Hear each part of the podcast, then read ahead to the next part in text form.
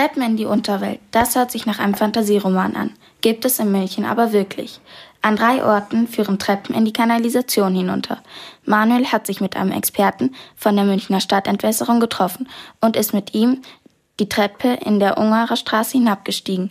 Die ist aber nicht offen zugänglich, sondern unter, eine, unter einer Klappe verborgen und mit einem, einer schweren Metallkette gesichert.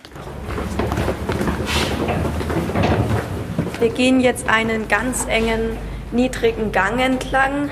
Er ist mit Ziegelsteinen bemauert und alles halt und es riecht hier sehr modrig. Mein Name ist Ben Tax. Ich bin inzwischen schon ja, in Rente, heißt es, glaube ich. Aber ich war 40 Jahre da bei der Stadtentwässerung beschäftigt und dadurch glaube ich, dass ich mich einigermaßen auskenne bei der ganzen Geschichte. Wie warm ist es ungefähr hier unten? Also im Kanal haben wir immer so um die 15, 16 Grad Temperatur. Das ist natürlich im Winter, wenn es halt mal auch minus 10 Grad hat, ist es ja angenehm. Oh. Da sind so Fundsachen drin, die man aus dem Kanal schon rausgetaucht hat. Vor uns steht eine Kiste mit lauter Fundsachen. Man sieht Gabeln, Löffel. Das kommt mir bekannt vor, diese Stange, aber ich weiß nicht mehr, was das ist. Abflussstöpsel von der Badewanne. Wie der dann reinkommt, ist fraglich, aber das wissen wir bei allem nicht.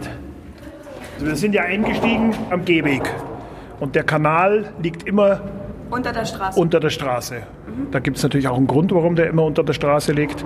Als die Kanäle gebaut wurden, da hat man natürlich jedem Hausbesitzer dieselbe Möglichkeit geben wollen, dass er anschließen kann. Mhm. Und wenn der Kanal in der Straßenmitte liegt, dann hat jeder dieselbe Entfernung zum Kanal. Ganz oben sieht man ein Loch. Äh, geht da einfach äh, das Regenwasser durch oder war da früher auch ein Haus angeschlossen?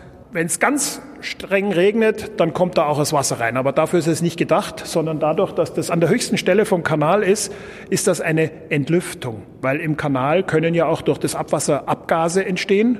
Und damit die Gase raus können, hat man immer am höchsten Punkt eine Entlüftung. Und dann ist die Möglichkeit da, dass eben die Gase verschwinden. Nun gehen wir eine kleine Treppe zu einem Nebenkanal runter.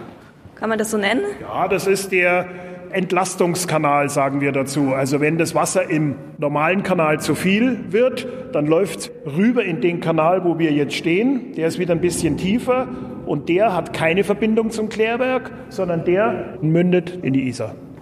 Hier kann man weitergehen, weil hier ist schon seit 1985 kein Abwasser mehr gelaufen.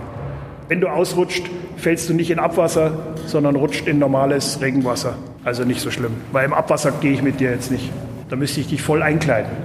Also du würdest Stiefel kriegen, du würdest so einen roten Anzug kriegen, Handschuhe, einen Helm, eine Kopfleuchte. Also auf dem Helm ist dann so ein Licht, damit du dich ja bewegen kannst. Normal hast du kein Licht im Kanal. Wir gehen jetzt den Überlaufkanal entlang.